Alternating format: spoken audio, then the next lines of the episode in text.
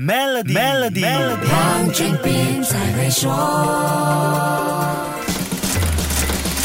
你好，我是黄俊斌。你一定听过钱无法有效让财富保值，因为银行户口里的数字永远跑不赢通货膨胀率。所以，高效率的财富管理会尽量减少持有现金，用不同类型的资产来创造更大的经济价值。那么，投资圈为什么还要采取现金为王的策略呢？所谓的现金为王，也不是说抓住全部现金不用，而是提高现金在资产配置里的比例，作为应对动荡市场，尤其是金融危机的短期策略。这也是对。市场看跌的悲观情绪反应，当前新冠疫情、乌克兰战争、供应链吃紧、高通胀率、货币政策紧缩、美国经济陷入衰退危机等多重负面因素，让全球经济蒙上一层灰。现金为王是另外一个检测市场信心的重要指标。有报道说，全球基金经理目前的现金持有比例已经上升到九幺幺恐怖袭击事件以来的最高水平，显示大型投资者担忧持续恶化的股市。美国银行访问二百八十。八八位专业投资人得到的结果显示，全球资产配置的现金比重平均上升到了百分之六点一。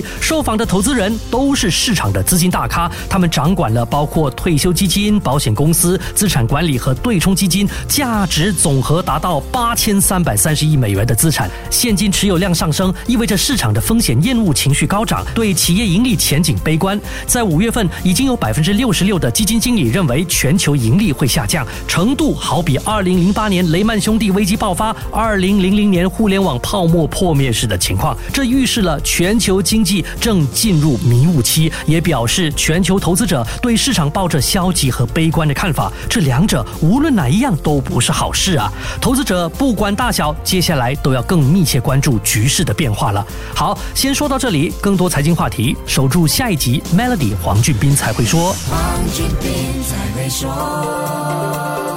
Maybank Premier 一起携手共创致富之道，快到 Maybank Premier Wealth.com/slash rewards 为您寻个量身打造的解决方案，需符合条规。